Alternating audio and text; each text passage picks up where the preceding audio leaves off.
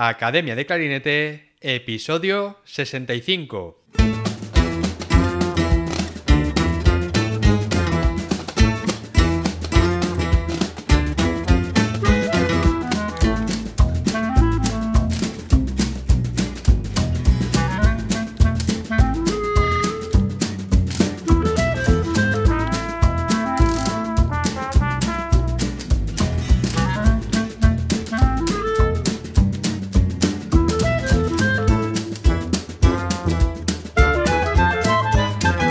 Bienvenidos a Academia de Clarinete, el podcast donde hablamos sobre aprendizaje, comentamos técnicas, consejos, entrevistamos a profesionales y hablamos sobre todo lo relacionado con el clarinete. Hoy tenemos de nuevo como invitado a Bernardo Alcalá, clarinetista, cofundador de Ensemble y director artístico de la Bienal de Cámara Joaquín Rodrigo. En la primera entrevista que hicimos, hace ya casi dos años, Bernie residía en Ámsterdam y trabajaba como clarinetista freelance en Holanda. Desde entonces han pasado muchas cosas que nos han obligado a seguir reinventándonos, como es el caso de Bernie, que nos hablará en este episodio de la nueva dirección que ha tomado su carrera y nos contará todo sobre su nuevo proyecto, la Bienal de Cámara Joaquín Rodrigo, que se celebrará el próximo 9 y 10 de julio en la ciudad de Cullera, en Valencia. En este episodio hablaremos sobre gestión cultural, qué es, para qué sirve y en qué sectores se demanda. Hablaremos de dónde se puede estudiar y las salidas profesionales que tiene para los músicos, la posibilidad de hacer prácticas en orquestas en España. Hablaremos también de emprendimiento, de la necesidad de reinventarse y de buscar nuevas alternativas. Y por supuesto hablaremos de la primera Bienal de Cámara Joaquín Rodrigo, el proyecto, los conciertos y artistas que participan en esta primera edición vamos a pasar a la entrevista y que nos lo cuente Bernie con todo detalle. Muy buenas, Bernie, ¿qué tal? Hola, buenos días, David. Bueno, bienvenido al podcast de nuevo, que esta es la segunda vez que, te invito aquí al podcast, y, pero por razones diferentes. La primera estuvimos hablando un poco sobre tu trayectoria eh, con el clarinete, con la música, tus estudios, todo lo que habías hecho. Y ahora, bueno, después de, estos casi dos años, desde la última vez que, hablamos, han pasado cosas nuevas que a mí me gustaría que, comentaras aquí. Así que, ¿qué te parece si empiezas contándonos un poco, desde la última vez que hablamos, qué ha ido pasando en tu vida y como parte de tu trayectoria? Bueno, a ver, claro, la última vez que nos vimos o que estuvimos hablando fue a, principios de septiembre de 2020. Y bueno, no es que haya cambiado yo solo, sino es que el mundo entero ha cambiado en, estos dos años, ¿no? Entonces, bueno, ahí casi que aún pensábamos que no se, alargaría tanto la pandemia, pero lo cierto era que, vamos, no fue así y nos vimos obligados a seguir reinventándonos, a seguir haciendo vídeos, a seguir, bueno, haciendo todo lo que hacíamos, ¿no? En la pandemia. Y en mi caso, pues lo, lo, redirigí hacia la gestión cultural, que es lo que, lo que ahora estoy haciendo. Ajá. Pues cuéntanos, Bernie, eh, ¿qué es esto de la gestión cultural? Uf, eso es una pregunta muy amplia, casi, casi tanto como la misma gestión cultural. A ver, eh, puede ser desde dirigir el Metropolitan de Nueva York o el mismo INAEM, hasta ser el encargado de encender las luces y poner las sillas en el centro cultural del pueblo. O sea, es que puede abarcar infinidad de, opciones.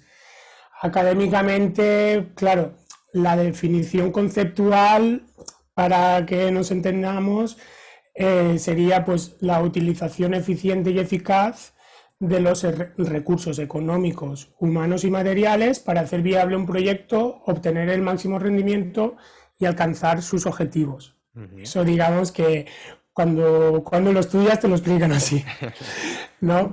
Bajándolo un poquito más al suelo, pues yo diría que la gestión cultural es todo lo que pasa antes, durante y después de cualquier proyecto cultural, ya sea un concierto, un, un teatro, eh, cualquier, cualquier producto cultural. Ajá. O sea que digamos que desde la creación del mismo, ¿no? Porque Primero tiene que haber una idea. Claro, exacto. Desde la idea, desde, es, desde cuando tú tienes la idea hasta que la llegas a materializar y luego la, digamos, lo que se llama la postproducción, que es como, eh, eh, digamos, el análisis de, cómo ha ido desde el principio todo el proceso, ¿no? Claro. Entonces, digamos que es, por ejemplo, yo ahora quiero, quiero hacer un, recital de clarinete y piano, ¿no? Y quiero tocar en, tal ciudad. Entonces, ahí tengo la idea y tendría que ver los medios, ¿no? Pues decir, venga, eh, ¿dónde voy a tocar? Tendría que contactar con el auditorio para reservar la sala. Exacto. De que haya que alquilarla para esas horas. Si voy a vender entradas, dónde voy a promocionarlo, todo el tema ese, ¿no? Claro, o sea, eh, digamos que desde que tú tienes la idea de hacer un concierto, pues luego pues mm, deberías, si es tú solo, pues deberías hacer un, tener un dossier y, digamos explicar tus objetivos de lo que quieres comunicar, por qué quieres hacer este proyecto, qué quieres conseguir, eh, este, este dossier presentarlo a, a donde lo quieras a donde lo quieras materializar, pues en un ayuntamiento o en una sala de conciertos o, eh, y después producir, pues eh, si te tienes que desplazar, tienes que comprarte un billete de avión, un billete de tren, eh, tienes que planificar también qué es lo que quieres cobrar, cuánto vas a pagar de, impuestos, si vas a incluir en el caché los gastos de alojamiento, de pues son infinidad de cosas y, se puede eh, extender todo lo que uno quiera. Evidentemente no es lo mismo eh, traer al Auditorio Nacional a Cabacos que, ir nosotros a hacer un concierto a, Badajoz. ¿no? no sé, pero que, que en verdad es, es lo mismo. Eh, a Cabacos lo lleva una agencia y a nosotros nos llevamos nosotros mismos. Pero hacemos lo mismo que a las agencias, en verdad. Y, mm. Bernie, eh, antes has comentado también que se utiliza no solo en, la música, también en otros sectores, como puede ser el, teatro o el sector a lo mejor audiovisual. ¿En qué sectores se, se, utiliza todo esto de la gestión cultural? Claro, a ver, eh, yo diría, o sea, se demandan todos los que la cultura está involucrada. Es cierto que, por ejemplo, mi campo de acción son las artes escénicas. Las artes escénicas son eh, teatro, música y danza. Pero es que la gestión cultural eh, son las artes plásticas y visuales. Es el mundo audiovisual y multimedia, los videojuegos y todo esto. Eh, es el patrimonio cultural, es el archivo y las bibliotecas, son los libros y la prensa, o la música, digamos, la industria fonográfica. Entonces, claro, hay mucho donde elegir y, mucho lo que abarca la, gestión cultural. Además, la gestión cultural tiene algo que me gusta mucho y que es, y que es, que es muy transversal, que nos podemos aliar muy, muy bien con, el sector turismo, con el sector juventud, con el patrimonio. Digamos que tenemos muchos, muchos primos hermanos, ¿no? Y, casamos muy bien eh, con, otros sectores, ¿no? Muy bien. Eso es algo que me gusta mucho de la, gestión cultural. Sí, sí. Y, Bernie, tú has comentado antes que, durante eh, estos años te interesaste por la gestión cultural y decidiste eh, estudiar, ¿verdad? Porque es algo que, se estudia, ¿no? ¿Es, un máster o un posgrado? Bueno, ahora mismo hay de todo. Yo empecé desde lo más básico. Eh, eh, digamos que em, empecé haciendo un curso de gestión cultural de 20 horas o 30 horas y en la, en la Universidad Europea Miguel de Cervantes de Valladolid.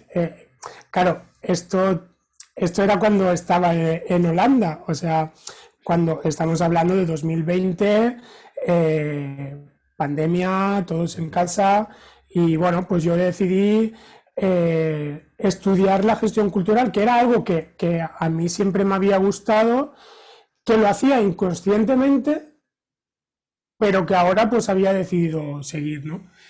Entonces, pues bueno, eso, estábamos ahí en la pandemia y, decidí estudiar. Eh, después de este curso, pues eh, me encantó. Y en la misma universidad había un, título de técnico en gestión cultural, entonces me decidí a hacerlo. Y, bueno, y allí eh, tuve que hacer, claro, esto ya era un título, eran como no sé si eran 300 horas y teníamos que hacer un, trabajo final de, final de curso, ¿no? final de título. Entonces ahí fue donde me vino la idea de, de, la, de la Bienal, que eh, hablaremos más tarde, eh, fue ahí la idea.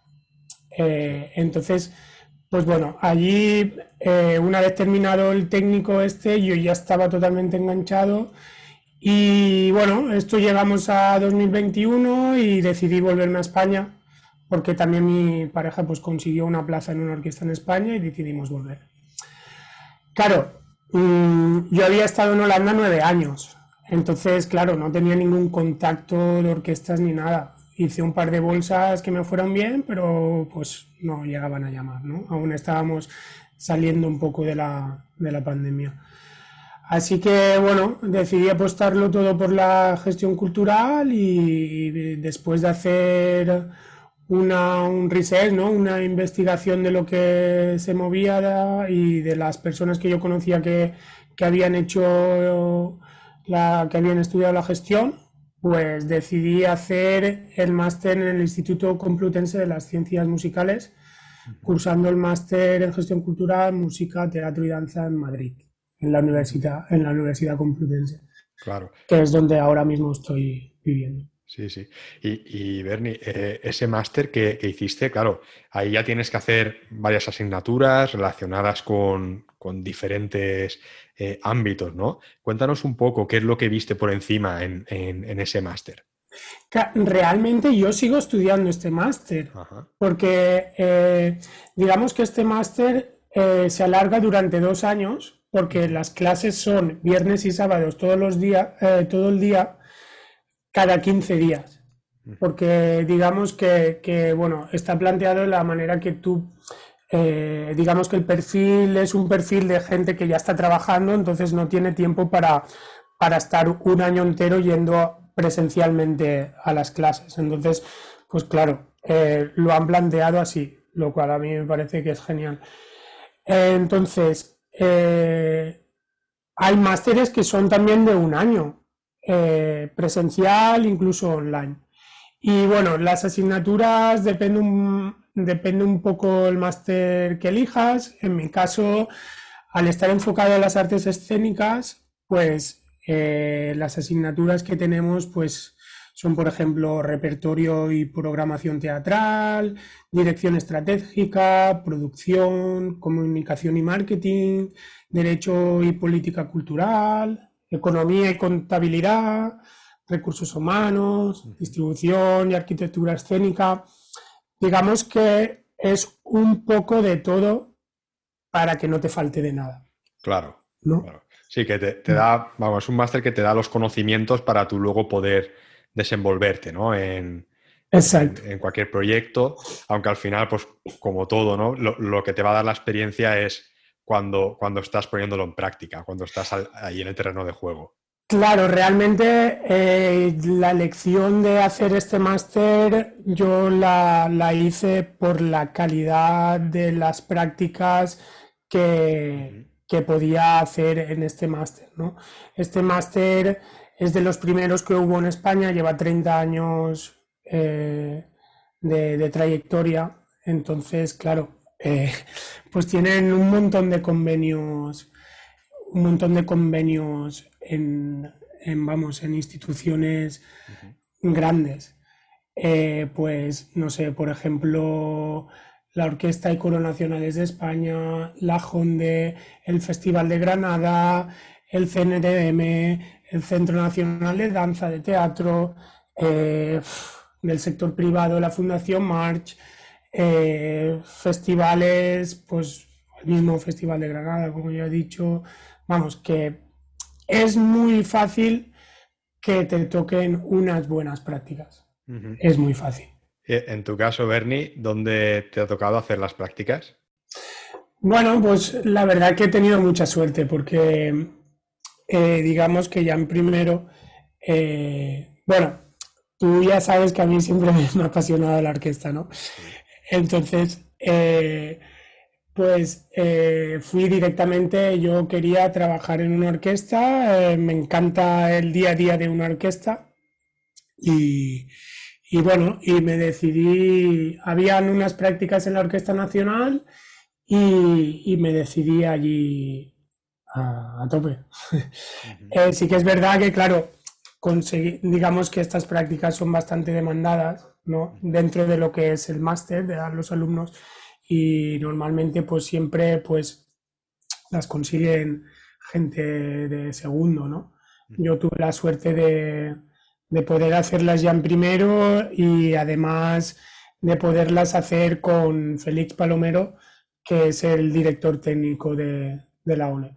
Eh, yo estaba con él en el despacho y, bueno, y pude, pude tener una visión global de todo lo que es la dirección técnica de una orquesta, de una orquesta nacional. Eh, más de 100 conciertos al año, eh, varios ciclos, mm, artistas de nivel internacional, directores, bueno, eh, el ritmo de trabajo en una oficina técnica como esta es, brutal. Brutal y la verdad que eh, digamos que hice un máster dentro de otro máster ahí en, en, los meses que estuve. Y Bernie, ¿e-, ¿es necesario ser músico profesional para, para, estudiar gestión cultural? No, para nada. Esto es un no rotundo. De hecho, en mi clase, por ejemplo, hay gente que viene del mundo de la comunicación. Tengo compañeros que son funcionarios y que asisten al máster para ampliar sus capacidades porque ellos digamos que en la, en la administración pues son pues no sé, concejales de cultura, programadores culturales de ayuntamientos, interventores, técnicos culturales de ayuntamientos, son gente que que ha estudiado otras carreras, pero que les apasiona la cultura y se meten al máster a ampliar sus conocimientos. Tenemos incluso a una compañera que justo se acaba de jubilar, la mujer es melómana y, ya está, y se metió al máster por, puro gusto. Y eso la verdad que es de, a mí es algo que, es de admirar, ¿no? Eh, esas ganas de seguir aprendiendo y tal. Yo creo que en, tu caso, Bernie, también es muy interesante para, una orquesta, por ejemplo, como la Orquesta Nacional de España, que, bueno, aunque tú estés en tu primer año de máster, digamos, de gestión cultural, eh, tú tienes una trayectoria y un perfil que para la orquesta también es muy interesante, porque tú conoces eh, cómo es una orquesta desde dentro. Tú has sido músico de orquesta, has tocado en orquestas, entonces creo que también eh, para una orquesta así tan grande, yo creo que es interesante tener una persona como tú, ¿no? Que, conoce mm, los dos mundos. Claro, es que realmente mm, eso fue una de las de las de, los porqués de decidir a, hacerme a, estudiar esto, ¿no? Porque cuando estaba en Holanda, en la orquesta donde yo estaba, eh, me daba cuenta que la gente de la oficina, pues realmente no, no, no, no nos entendía, ¿no? Tú ibas a la oficina y, pedías, no, a ti, te, habrá pasado también, ¿no? Eh, que vas a la oficina y, no sé, pides un permiso para tocar eh, con, con, con y te dicen, pues no, porque tienes que hacer tus horas y tal. Y dices, bueno, ya, pero es, que es con Sergio Y dicen, ¿y qué? Pero tú tienes que cumplir tus horas, ¿no? Eh, ah, eh, no, cosas así, no sé, por, decir algo. O, o, viene alguien y te dice, y te dice, pues es que necesito una silla más alta. Pues ahí en la oficina te dicen, pues ahí tienes una silla que tiene cuatro patas y, y ya está, ¿sabes? Y te puedes sentar. Eh, pero realmente a ver, también hay situaciones, ¿no? Pero, pero quiero decir que, que, a veces es necesario y, y, para que tú hagas tu trabajo en las mejores condiciones, pues si tú me pides una silla más alta, pues es que seguramente necesites una silla más alta, ¿no? Y, y yo como, como, como, trabajador de la oficina que trabajo para la orquesta, eh, debo de entender que te debo de proporcionar esa silla, ¿no? Entonces, eh, eso a mí me costó un poco o, llegué a esa conclusión. Entonces, sí que creo que, tiene que haber gente en, la, en las oficinas técnicas que hayan estado encima del escenario y al revés también. Y aquí voy a lanzar una, una, lanza a, favor de, la oficina también, porque eh, también los músicos eh, a veces no entienden o no entendemos que algunas cosas no son, no son fáciles de llevar a cabo desde una oficina y, o, o que no son posibles, digamos, administrativamente. Entonces, claro, también creo que debería de haber gente encima del escenario que entendiese los problemas que tiene una oficina técnica, ¿no? De administración, de, bueno, y, más, y más, por ejemplo, en, orquestas públicas, donde, donde el, presupuesto económico es público y, no tienes tanta libertad como, como en fundaciones privadas o, algo así, ¿no? Sí, claro que por un lado, lo que has comentado antes, que sí que es verdad que, existe eh, un poco esa, barrera ¿no? de, entre, entre administración y, músicos. Eh, y yo creo que, en este sentido la gestión cultural también puede servir de, puente, ¿no? Tener gente que entienda desde las dos partes, ¿no? Gente que esté en administración, pero que haya estado también arriba del escenario, yo creo que puede ayudar eh, a, que Sí, como, como puente, ¿no? Como puente de unión. Y luego también entender lo que has comentado de que desde la administración al final no dejan de ser trabajadores que también tienen que rendir cuentas a alguien, que para esas cosas están de manos atadas y dice, oye, eh, también tengo jefes y esto pues puedo llegar hasta aquí. Claro, es que hay, hay que cumplir unos objetivos artísticos, pero también otros técnicos. Entonces, y, y digamos que la organización es, el cómputo de, de, todo, ¿no? De lo artístico, que es lo que se ve, pero es que detrás hay un, un mundo técnico que, que, también tiene que cumplir unos objetivos y que trabajamos para que, para, para que lo artístico esté al máximo nivel. Eh, no sé, a mí me llena mucho que los proyectos salgan adelante, eh, me llena mucho también ver los conciertos cuando la orquesta toca y los conciertos salen bien, todo el mundo está contento. A mí eso también me llena, ¿sabes? Y, yo trabajo para que eso pase todas las semanas, ¿no? Entonces, bueno, somos todos un equipo. Y, y Bernie, nosotros cuando vemos, por ejemplo, en España, cualquier orquesta, eh, cualquier festival, una compañía de teatro, un musical, todos cuentan con, digamos, con un equipo o alguien que se dedique a la gestión cultural? Pues me gustaría pensar que todas cuentan con profesionales de la gestión, la verdad.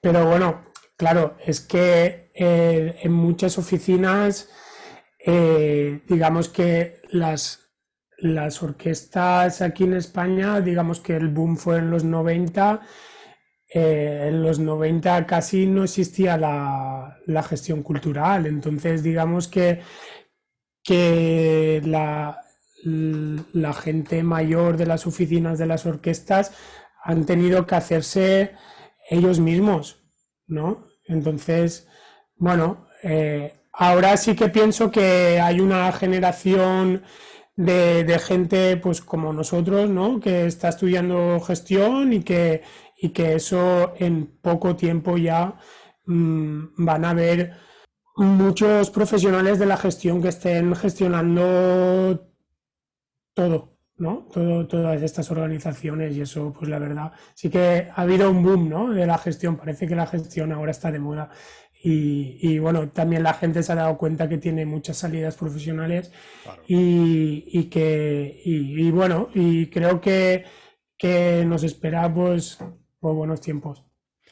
Sí, yo, creo que al final el que haya un boom es también por la necesidad de la gente de, hacer cosas, ¿no? Porque es, como tú, has hecho, Bernie. Eh, tú has tenido que, que, reinventarte, que hacer cosas para que pasasen cosas. Porque si no, tú, vamos, hubiese tenido más de lo mismo.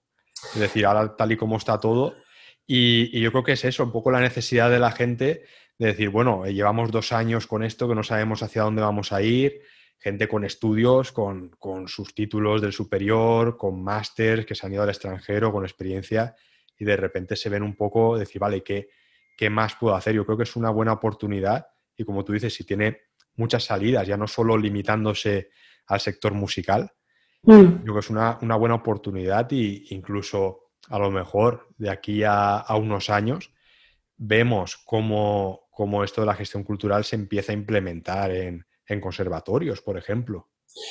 Yo creo que sería, que sería básico. Es que en el, mundo que vivimos es que si no te lo montas tú, eh, eh, porque claro, evidentemente a todos o, bueno, a la, gran mayoría nos gustaría tocar en una orquesta, ¿no? Pero sabemos lo cara que es una silla en una orquesta, ¿no?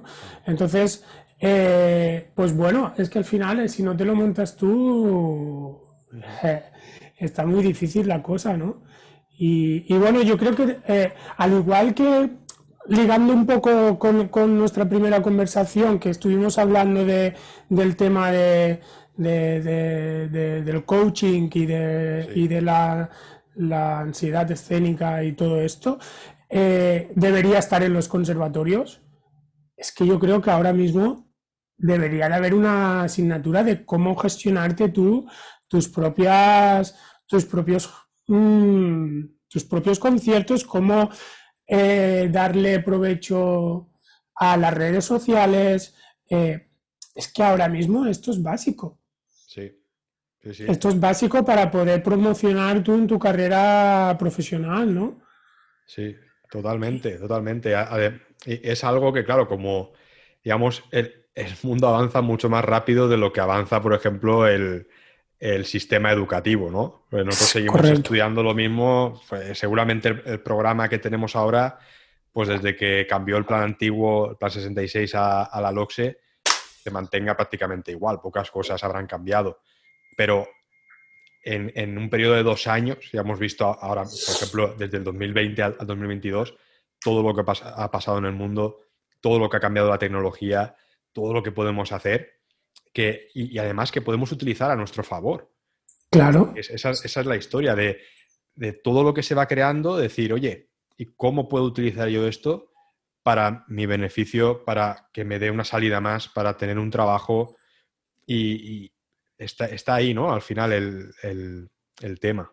Sí, yo creo que, bueno, eh, es lo que dices tú, el mundo avanza muy rápido, pero, pero digamos que la educación estamos ahí un poco estancados. Yo no sé si habría que quitar asignaturas tampoco, pero eh, adaptarlas a, los tiempos que estamos haciendo ahora.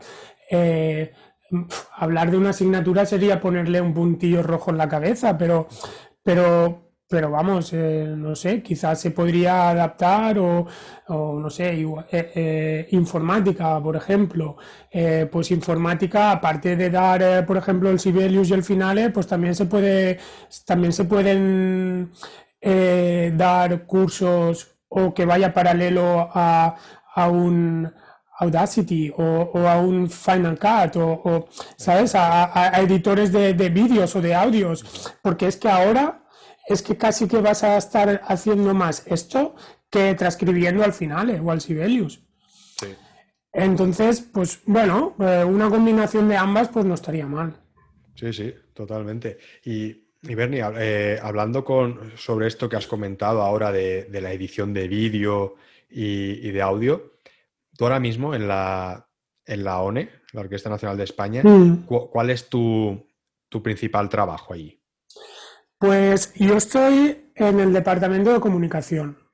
Eh, la OCNE eh, hace una serie de vídeos promocionales. Tenemos dos, básicamente. Eh, uno es, los, son los vídeos bienvenida, que los hacemos con, en cada sinfónico y en cada sinfónico de temporada y entonces en él una musicóloga o un musicólogo digamos que describe el programa, ¿no? Son vídeos de, de 8 o 9 minutos.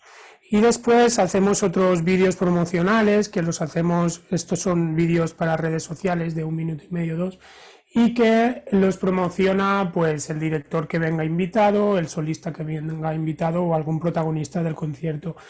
Entonces yo soy el coordinador de estos vídeos promocionales y junto con otro compañero nos encargamos de las redes sociales y de la página web de la orquesta.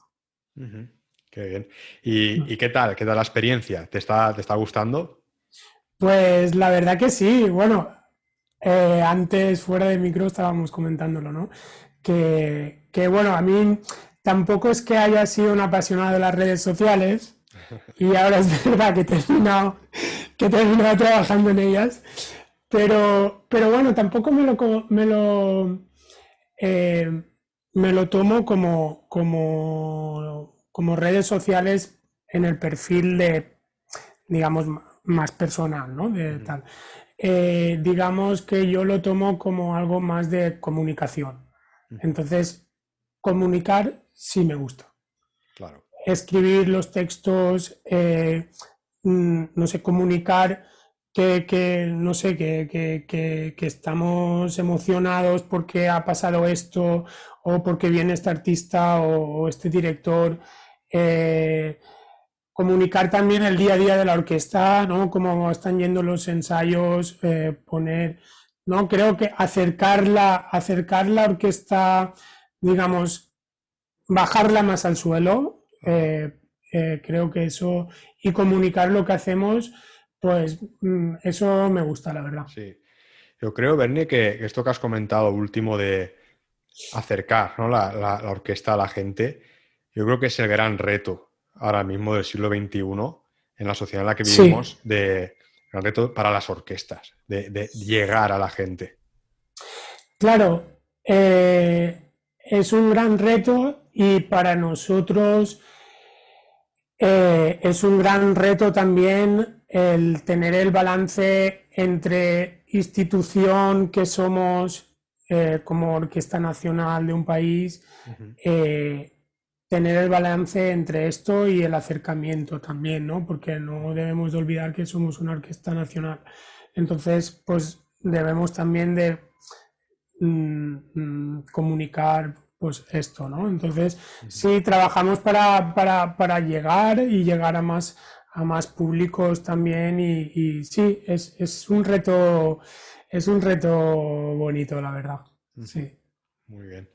Y, bueno, Bernie, antes has comentado eh, al principio que, que, debido a todo esto de la, de la gestión cultural, eh, a ti te como que se te iluminó la bombilla, ¿no? Se te encendió la bombilla y dijiste, oye, yo creo que puedo, podría hacer algo ¿no? relacionado con la gestión cultural y por eso eh, uno de tus, proyectos que tienes ahora próximamente, eh, que has creado tú, ha sido el primer bienal de cámara Joaquín Rodrigo, que se celebrará en, la ciudad de Cullera, en Valencia, el próximo 9 y 10 de julio.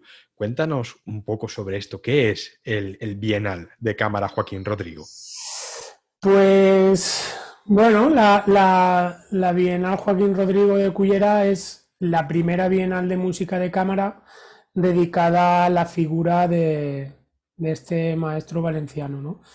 Eh, nosotros tuvimos la idea eh, y se crea para dar a conocer al público toda la herencia musical de Rodrigo, más allá de su concierto de Aranjuez y de la música de cámara en general. Eh, cuando decimos Rodrigo, pues a todo el mundo se nos viene a la cabeza el eh, concierto de Aranjuez, ¿no? Eh, si ahora hiciese una pregunta al aire y preguntara, ¿me puedes decir otra, otra obra eh, aparte, aparte del concierto de Aranjuez, los valencianos sí, sí nos dirían una, que es Per la flor del Giri Blau, ¿no? Porque la hemos tocado en la banda, eh, la adaptación de la banda, pero si ya pregunto por cinco, pues mucha gente eh, no sería capaz de decir cinco obras de Rodrigo. Y este señor tiene un catálogo de más de 70 obras.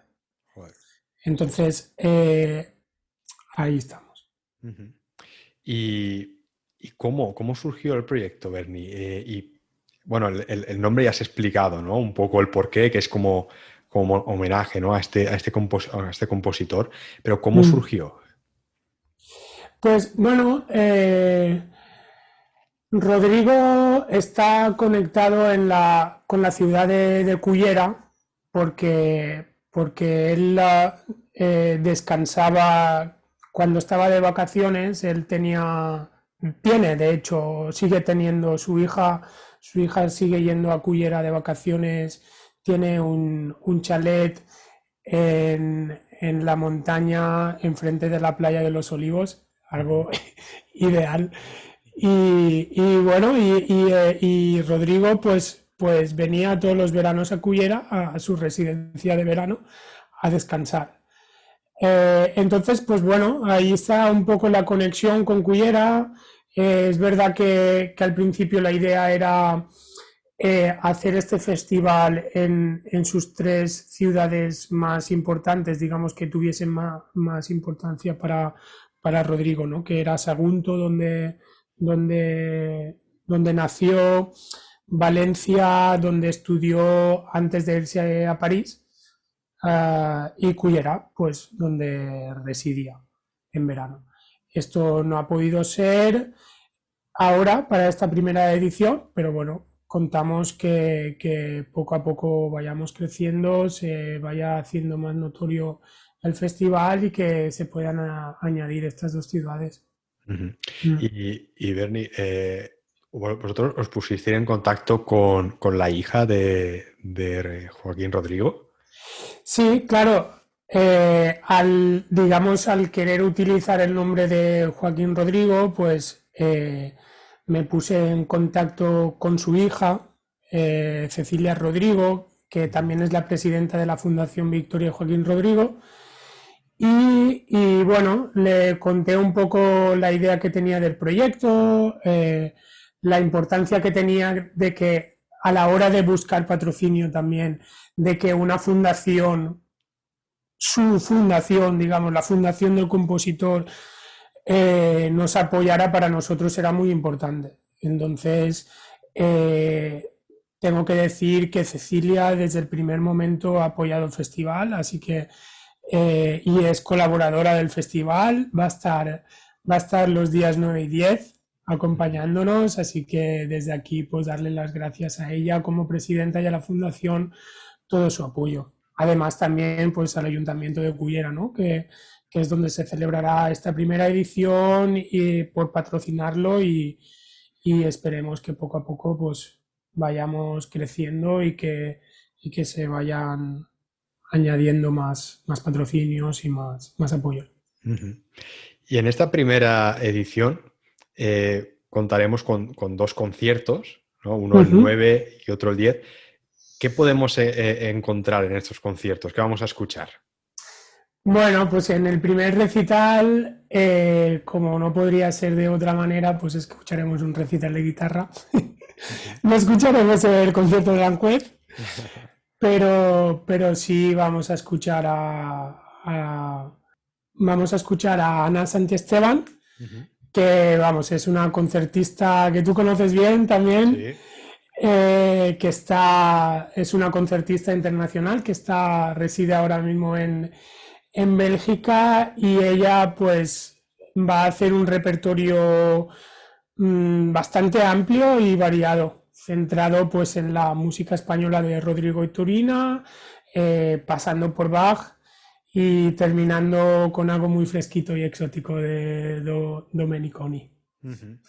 Y después en el segundo concierto tendremos a Ensemble y que abordan desde una perspectiva más musical el género literario, ¿no? Con las siete canciones valencianas de Rodrigo, los seis sonetos de Toldrá y las siete canciones populares de Falla.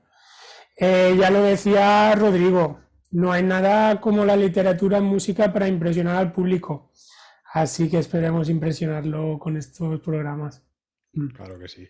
Y, y Bernie, ¿dónde podemos encontrar más información sobre eh, este festival y, cómo eh, comprar las entradas? Pues bueno, el festival tiene su propia página web, que es bienaljoaquinrodrigo.com y desde ahí se pueden comprar las entradas, aunque también se puede hacer en agendacuyera.com. Eh, la verdad que estamos súper contentos con lo, que, con lo que es la identidad del festival y la página web. Creo que cumple muy bien con los valores que queremos transmitir de respeto y, elegancia, pero también con un toque juvenil, ¿no? Con esos colores que tenemos, ya que, ya que bueno, es un, es un público, público objetivo. Y bueno, aquí pues también he de dar las gracias a Pedrán Ramírez, que es el CEO de Monoco y es el que ha diseñado la identidad y, la página web del festival. Así que, mm, un gran trabajo. Pues yo pondré, Bernie, los, los dos enlaces en las notas del programa para, acceder directamente tanto a la web del festival como a la web del ayuntamiento para que desde cualquier sitio, pues eh, quien esté interesado, que pueda comprar las entradas. Y, bueno, ¿alguna cosa más, Bernie, que te gustaría comentar que deban saber los oyentes? Pues bueno, he de decir que para esta primera, primera edición vamos a hacer estos, estos dos conciertos, ¿no? que son, digamos, conciertos de una forma más clásica, ¿no? de, de cámara, pero sí que me gustaría resaltar que, que para, para el futuro queremos incorporar, bueno, ya lo había dicho antes, ¿no? al festival Las Ciudades de Sagunto, donde nació Rodrigo, y Valencia, donde estudió. Y también, pues que ya hemos abierto una vía de colaboración con la Fundación 11 para que en futuras ediciones pues, puedan participar artistas jóvenes invidentes. Y que este festival también sea un festival inclusivo, donde los artistas ciegos tengan una plataforma de proyección, ¿no? Eh, creo mm, firmemente, vamos, que, así lo hubiese querido Rodrigo, ya que él mismo sufrió de, ceguera desde los tres años y más tarde fue jefe de, la sección artística de la ONCE. Entonces, eh, para nosotros que un festival se llame o esté dedicado a Rodrigo, pues creemos que es importante que también sea una plataforma de proyección para artistas invidentes y, hacer este un festival inclusivo. Y también, pues bueno, ya que está de una forma montada de bienal, que es, digamos que los conciertos o recitales se harán eh, en forma bienal cada dos años, como este es el primer año que es 2022, pues para los años impares, cuando la Bienal no se celebrará, digamos que habrá una parte paralela perteneciente a la Bienal y nuestro compromiso será realizar proyectos socioeducativos y también inclusivos, con los que, digamos que a través de la música podamos ayudar a todas las personas que, quieran participar y, aceptar a todo el mundo, eh, no importa sea invidente, no tenga más capacidad o menos capacidad. Creemos en, el, en la capacidad potencializadora de, la música y, bueno, creemos en los proyectos socioeducativos. Qué bien, Bernie. La verdad que da gusto escucharte sobre este proyecto y, se nota que, te apasiona. Estás poniendo eh, todo lo que tienes ahí y, estoy seguro que, que conociéndote y, desde, desde que te conozco, desde hace ya muchos años, y viendo tu trayectoria, he visto siempre cómo, cómo has sido una persona eh, que no se queda parada, siempre va buscando eh, el siguiente reto, esa capacidad de, superación que tienes y, estoy seguro que, al final todo ese esfuerzo y trabajo que estás haciendo va a dar sus frutos. Y, desde aquí la verdad que te deseo todos los éxitos del mundo, te lo mereces y, espero que esta primera edición eh, sea como habíais esperado y que desde aquí que el, festival vaya creciendo poco a poco y al final con todos los proyectos que tenéis entre manos que has comentado, eh, tanto socioeducativos como de abrir a otras ciudades y que, siga creciendo y, la verdad que me, ha encantado escuchar todo lo que has comentado y, bueno, yo como ya te dije estaré el día 9 allí en, el primer concierto. Me hubiese gustado estar en los dos, pero pero por temas de agenda solo podemos ir un, día. Así que nos, veremos allí, escucharemos a, Ana, que, toca el recital de guitarra. La verdad que, con muchas ganas de ir para allá. Sí, esa, yo la verdad que, sí, pues estoy emocionado, ¿no? Que, que después de dos años eh, trabajando en esto, pues podamos llegar a, hacerlo realidad. Y, bueno, solo, solo esperamos que, nos dejen trabajar, ¿no? Y, ya está, que es un proyecto que se ha cuidado desde el minuto uno, que, es un proyecto basado en, en, algo muy bonito, ¿no? Y que, y que está mimado y cuidado y cocinado a fuego lento, ¿no? Entonces, pues lo único que queremos es seguir trabajando y, que nos dejen, ¿no? que nos apoyen y que, que, bueno, no tenemos ninguna prisa, vamos poco a poco y, bueno, ya está. Eh, esperemos que, esta primera edición vaya, vaya bien. Los dos conciertos son conciertazos, los artistas son geniales son de alto nivel artístico y personal y, vamos, eh, todo está cuidado con mucho mimo. Qué bien, Bernie. Oye, pues muchos éxitos para la semana que viene y, un placer haber hablado contigo otra vez. Igualmente, David, y muchas gracias por, por, apoyar este proyecto y por darle visibilidad, que al final es, pues, bueno, es, es lo que también nos hace falta, ¿no? Que la gente pues eh, vea lo que es el proyecto y ya después decida si venir o no. Allí estaremos, por supuesto. Claro que sí, Bernie. Pues bueno, simplemente para finalizar, recordar que el día 9 y 10 de julio tendrá lugar la primera Bienal de Música de Cámara en la ciudad de Cullera con los conciertos el día 9 por Ana Santisteban, eh, recital de guitarra, y el día 10 recital de, violín y piano por eh, Claudia Sansón. Y el pianista, Bernie. Antonio Yarzábal. Antonio Yarzábal. Muy bien. Pues nada, nos vemos ahí la semana que viene. Muchas gracias. Nos vemos en el festival. Nos vemos, un abrazo. Un abrazo. Y hasta aquí el programa de hoy. Gracias por vuestras valoraciones en Apple Podcast, por seguir el programa en Spotify y por vuestros me gusta y comentarios en iBooks. Muchísimas gracias por estar ahí. Nos escuchamos la semana que viene. Hasta la próxima.